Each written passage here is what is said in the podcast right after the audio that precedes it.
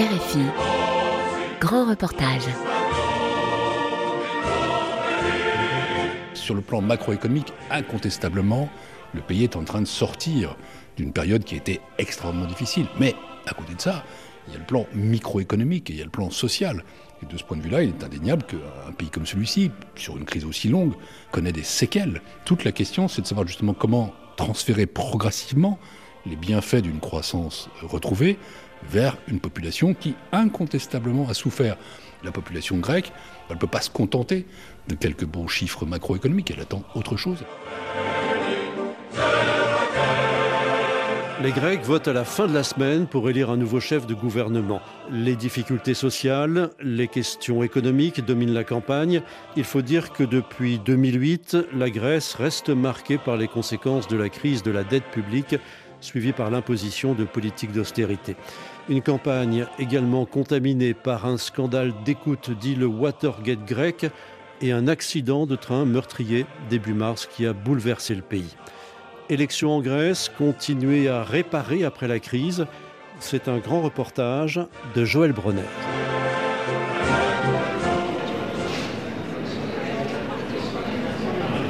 Initialement, les élections grecques devaient se tenir début avril. La date n'était pas encore fixée dans le marbre, mais elle circulait officieusement dans les conversations privées et les médias nationaux eux-mêmes pariaient dessus.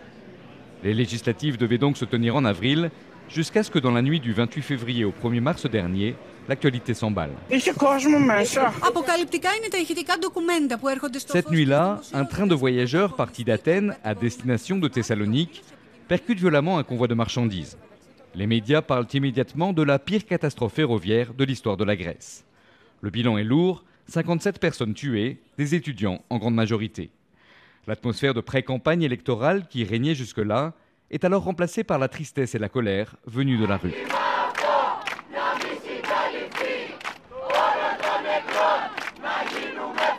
Pendant près de 15 jours, les manifestations, presque quotidiennes à Athènes, se multiplient.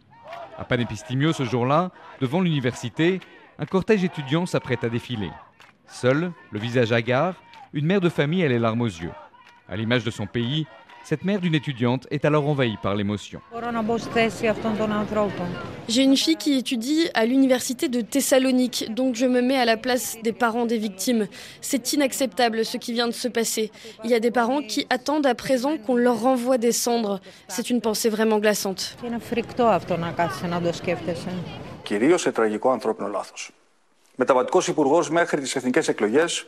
Dans une vidéo à chaud, des cernes sous les yeux, le Premier ministre Kyriakos Mitsotakis évoque d'abord une tragique erreur humaine, des mots qui passent mal auprès de l'opinion. L'erreur humaine est incontestée, le chef de gare incriminé est aujourd'hui incarcéré, mais pour la rue grecque, à l'image de cet étudiant en génie civil, c'est la classe politique dirigeante dans son ensemble qui est à blâmer pour la vétusté et la dangerosité du réseau ferroviaire national. Cet accident m'attriste particulièrement parce que la technologie a atteint un tel niveau que le fonctionnement des trains pourrait être entièrement automatisé.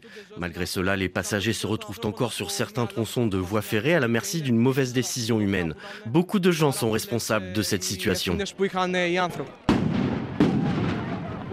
Un vent de colère souffle sur la Grèce. Le 8 mars, ils sont ainsi des dizaines de milliers dans les rues de la capitale. Une foule bigarrée, comme Athènes n'en avait plus vu depuis les convulsions de la décennie de crise économique. En fin de manifestation, les grenades assourdissantes des policiers répondent au cocktail Molotov jeté en direction du Parlement. Ce jour-là, sur la catastrophe ferroviaire meurtrière, s'agrège un condensé des colères et des frustrations d'une société grecque malmenée par des années de crise. Un volcan social semble se réveiller. Un peu plus tôt, Elpida Capidou, une enseignante excédée, s'offusquer justement de l'état général du pays. Cet accident, c'est la goutte d'eau qui fait déborder le vase. On ne peut plus continuer comme ça. La Grèce n'est pas du tout sortie de la crise. Les mémorandums et les lois qui vont avec sont toujours là. Moi, j'ai deux enfants. L'un est avocat, il travaille pour 800 euros par mois. L'autre est diplômé en agronomie, il cherche du travail dans un supermarché. Les autres enfants sont partis à l'étranger. C'est inacceptable. Nous touchons le fond.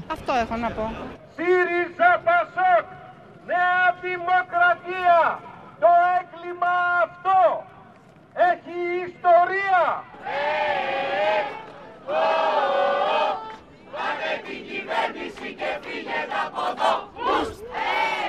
Syriza, PASOK, Nouvelle Démocratie, de gauche ou de droite, les trois partis dirigeants des dernières années sont alors renvoyés dos à dos par une partie de la rue qui emploie le mot crime à la place de celui d'accident.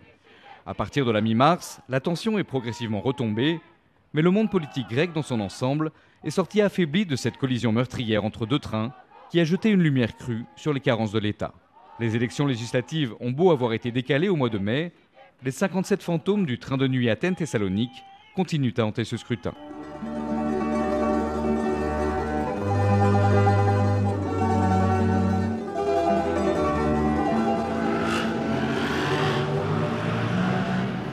Dans cette campagne des législatives, qui a donc démarré plus tard que prévu, la question du pouvoir d'achat et de l'économie est au cœur des débats. Pour un pays ébranlé par une décennie de crise économique, qui lui a notamment fait perdre un quart de son produit intérieur brut, il s'agit de continuer lentement à remonter la pente. Sorti du dernier des trois plans de sauvetage internationaux en 2018, fermeture du bureau du FMI en 2020, fin de la surveillance renforcée de la Commission européenne en 2022, les dirigeants grecs ont de quoi affirmer que les choses vont mieux. De passage par Athènes en début d'année, celui qui fut commissaire européen aux affaires économiques et financières entre 2014 et 2019 se félicite lui aussi des bons chiffres actuels de l'économie grecque. Pierre Moscovici, premier président de la Cour des comptes actuellement. Je n'étais pas venu en Grèce depuis euh, maintenant trois ans, depuis l'époque où j'étais commissaire européen. C'est un pays que je connais bien, puisque j'y étais venu une quinzaine de fois à l'époque euh, du programme grec. La crise grecque, heureusement, est derrière nous. Euh, le programme grec est derrière nous. Même ce qu'on appelle la surveillance renforcée est derrière nous. Et on a maintenant un pays qui vole de ses propres ailes et euh, qui représente, je crois, euh, une belle réussite économique, puisque la croissance de la Grèce en 2022 devrait être de 6%, c'est le double euh, au moins de la moyenne de la zone euro, elle devrait être encore à 1,8% en 2023. C'est un pays qui sort de sa crise, après des années, des années très dures, des années de souffrance économique et sociale.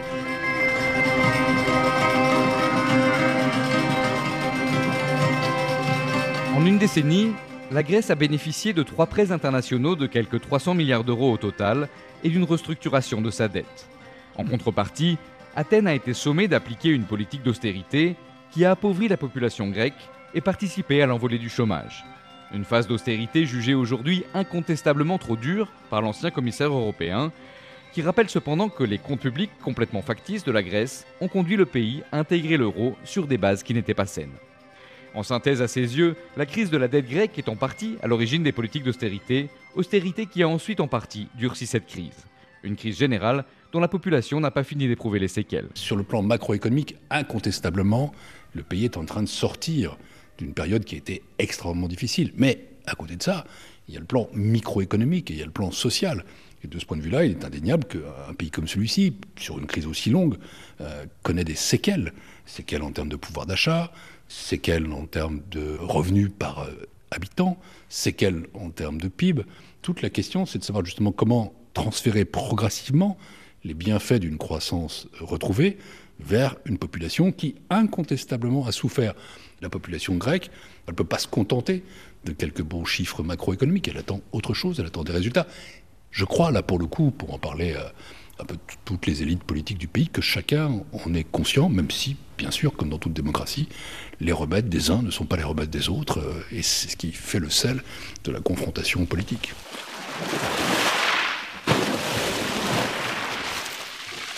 Et au cœur de cette nouvelle confrontation politique, l'argent. Pour attirer les votes des électeurs grecs, les deux principaux partis du pays promettent avant tout des hausses de salaire et pour les retraités, des augmentations de pensions.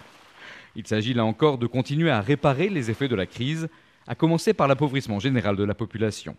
En dix années d'austérité, les pensions des retraités ont ainsi été rognées en moyenne de 20 à 40% Yanis Profis, octogénaire résidant dans une petite ville proche de l'aéroport d'Athènes, indique ainsi faire très attention au moment de faire ses courses.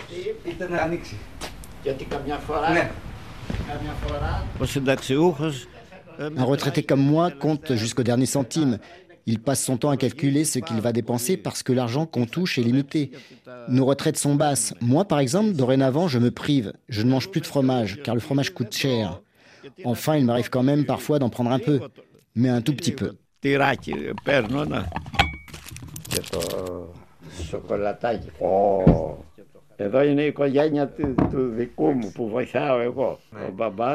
Interrogé sur les élections à venir, ce retraité du secteur public dit avant tout espérer que la situation politique générale ne dégénère pas avec le voisin turc.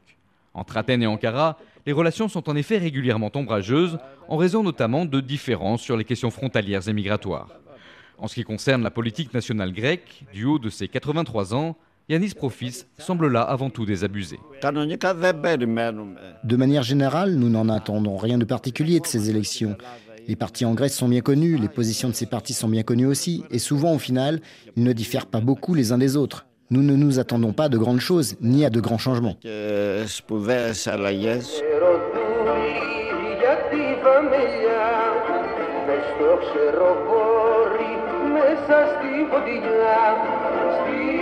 Le changement, promis en particulier par les deux partis de gauche, Syriza et PASOK, d'autres retraités veulent y croire. Eux qui l'ont appelé de leur vœu dans la rue lors de manifestations contre l'inflation qui s'est envolée dès la fin 2021 puis en 2022. Yanis Terzi, 74 ans, perçoit lui environ 700 euros par mois et enrage en particulier contre l'envolée des prix de l'électricité, devenue l'une des plus chères d'Europe. L'an dernier, l'Institut de l'énergie de l'Europe du Sud-Est indique ainsi que le coût moyen de l'électricité a augmenté sur un an de 141%. Nous avons travaillé durant de nombreuses années, 40, 45 ans. Mais malheureusement, nos ressources diminuent parce que l'inflation monte en flèche. Cette tendance se répercute sur toutes sortes de produits de consommation courante, qui ont nettement augmenté. Cela me donne l'impression qu'on me vole directement dans la poche, parce que ces produits nous sont nécessaires. Que faudra-t-il arrêter d'acheter? La nourriture? Le pain? Le lait pour les enfants? Pour moi, c'est purement et simplement du vol. και σε κλέβουν στην κυριολεξία. Τα τελευταία τέσσερα χρόνια ήταν πρωτόγνωρα για όλους μας. Ζήσαμε νεπάλες κρίσεις. Εύρος, πανδημία, Τουρκία, ακρίβεια. En Grèce, cette collision brutale entre inflation d'une part et bas revenus d'autre part a mené tout naturellement le pouvoir d'achat à se retrouver au cœur des promesses de campagne. Il s'agit à présent de remplacer de manière plus pérenne l'aide temporaire sur les factures d'électricité ou le coup de pouce au panier des foyers grecs les plus modestes. Début mai, une enquête d'Elstat, l'autorité grecque des statistiques, affirmait en effet qu'un ménage sur quatre est aujourd'hui menacé par la pauvreté. Continuer à guérir les séquelles de la crise semble donc d'autant plus urgent. À un mois du scrutin, Kyriakos Mitsotakis, le Premier ministre sortant, a ainsi présenté à la télévision les grandes directions d'un éventuel second mandat. En quatre ans, malgré les difficultés, beaucoup de choses ont été faites mais il reste encore beaucoup à faire. Je sais que malgré les avancées positives, les salaires dans notre pays restent encore bas. Le secteur de la santé publique a encore des plaies à penser. Notre État doit devenir plus efficace. Nos jeunes ont besoin d'être mieux épaulés. Ce seront précisément là nos priorités pour le prochain mandat. ΣΥΡΙΖΑ. Προοδευτική συμμαχία. Τα πράγματα αλλάζουν À droite comme à gauche, chez Nouvelle Démocratie comme chez Syriza, la priorité est donc donnée à l'augmentation des revenus rognés par la crise.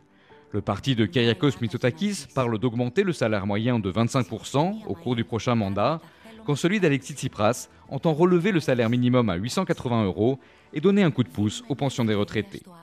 Arrivé au pouvoir par surprise en 2015, à la faveur de la crise économique, Syriza a ensuite déçu une partie de ses électeurs de pouvoir assumer ses promesses de mettre un frein aux politiques d'austérité imposées par les créanciers du pays. Depuis sa défaite en 2019 face aux conservateurs, le parti s'est malgré tout imposé, au détriment des socialistes du PASOK, comme la seconde force politique du pays. Aujourd'hui, l'ancien Premier ministre Alexis Tsipras promet à nouveau le changement. Notre programme se présente comme un contrat qui vise à changer la vie quotidienne des citoyens. L'objectif, c'est que chaque Grec puisse planifier son avenir et planifier sa vie en toute sécurité. Que chaque Grec sente à nouveau qu'il a un gouvernement en qui il a confiance. Il faut en finir, en finir avec l'inflation, en finir avec la corruption et les conflits d'intérêts, en finir avec le copinage au sommet de l'État, en finir avec le grignotage de l'argent public. L'heure est venue de dire tout cela est derrière nous. Να πούμε ένα ως εδώ σε όλα αυτά. Άλλωστε είναι πολύ εύκολο να φτιάξει μια τέτοια. Μπορείς να δείξεις εικόνες ανάπτυξης. Πως εκτός της απόπειρας παγίδευσης του κινητού μου τηλεφώνου με το Predator το Σεπτέμβριο του 2021, À l'heure des législatives, le défi du monde politique grec dans son ensemble, c'est aussi de tenter de réparer des liens de confiance abîmés entre un peuple et ses dirigeants. Des dirigeants de tous bords qui, en quelques années, ont d'abord fait sombrer le pays dans la crise, se sont ensuite révélés incapables d'appliquer les politiques promises avant de prendre enfin d'amples libertés avec l'état de droit. Illustration avec le scandale d'espionnage baptisé le Watergate grec. L'été dernier, Nikos Androulakis, eurodéputé et dirigeant de la troisième force politique du pays, le PASOK, s'indigne devant les caméras de télévision grecques. Aujourd'hui, j'ai déposé une plainte auprès de la Cour suprême. Il y a quelques jours, en effet, j'ai été informé par le Parlement européen qu'il y avait eu une tentative d'interception des données de mon téléphone portable à l'aide du logiciel Predator. Chercher à révéler qui se cache derrière ces pratiques malsaines n'est pas une affaire personnelle, mais mon devoir démocratique. Tout au long de ma carrière, j'ai appris à me battre au grand jour et sous les projecteurs. Dans cette sombre affaire, je ne me contenterai pas de demi-mesures.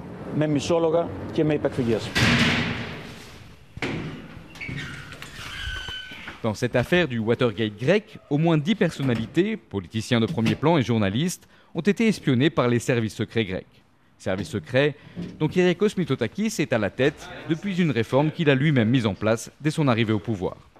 Malgré deux démissions, le Premier ministre grec a lui fait le choix de nier avoir été informé de ces surveillances. Stéphanos Loukopoulos est directeur de Woolly Watch, un organisme né au cœur de la crise économique et qui promeut la transparence au sein du milieu politique en Grèce. Ce scandale d'espionnage est, de mon point de vue, le plus gros scandale qui frappe la Grèce depuis le retour de la démocratie en 1974. Certes, cette affaire n'implique pas d'argent public, il n'est pas question de corruption, mais c'est, je pense, le plus gros scandale parce qu'il fait peser une énorme menace sur l'état de droit en Grèce, sur la démocratie et sur les droits de l'homme. Ce scandale n'a malheureusement pas remué l'opinion publique grecque tant que cela. Une des raisons, c'est l'état du paysage médiatique en Grèce. Les médias grecs sont, hélas, lourdement influencés par le point de vue du gouvernement. C'est pourtant le gouvernement grec qui, sans ambiguïté, cache cette affaire d'espionnage. Il ne s'agit pas là d'une opinion personnelle, c'est une opinion, pourrait-on dire, qui est partagée par l'ensemble du système politique grec, à l'exception du gouvernement, ainsi que par la majorité des membres du comité PEGA du Parlement européen qui enquête sur les logiciels espions.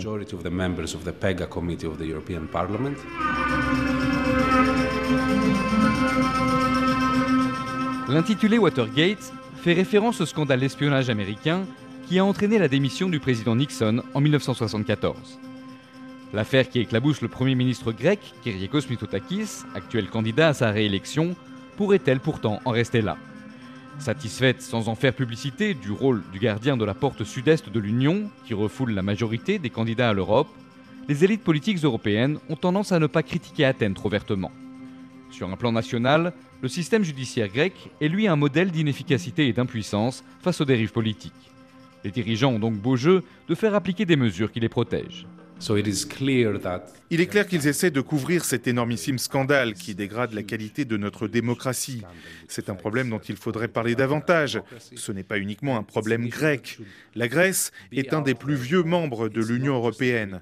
L'UE a des normes, que ce soit en termes d'état de droit ou de droits de l'homme, donc une telle affaire devrait être au centre de l'attention européenne, parce qu'il y a une tendance au recul de l'état de droit démocratique dans l'ensemble de l'Union. Vous savez, je ne suis pas convaincu que le système judiciaire grec, dans l'état actuel des choses, parviendra à une conclusion définitive. En décembre, le Qatargate, une affaire de corruption, a mené à l'arrestation d'Eva Kaili, alors vice-présidente grecque du Parlement européen. Le journal de gauche EFSIN ironisait alors ainsi C'est le malheur de Madame Kaili. Le scandale pour lequel elle fait l'objet d'une enquête se déroule en dehors de la Grèce.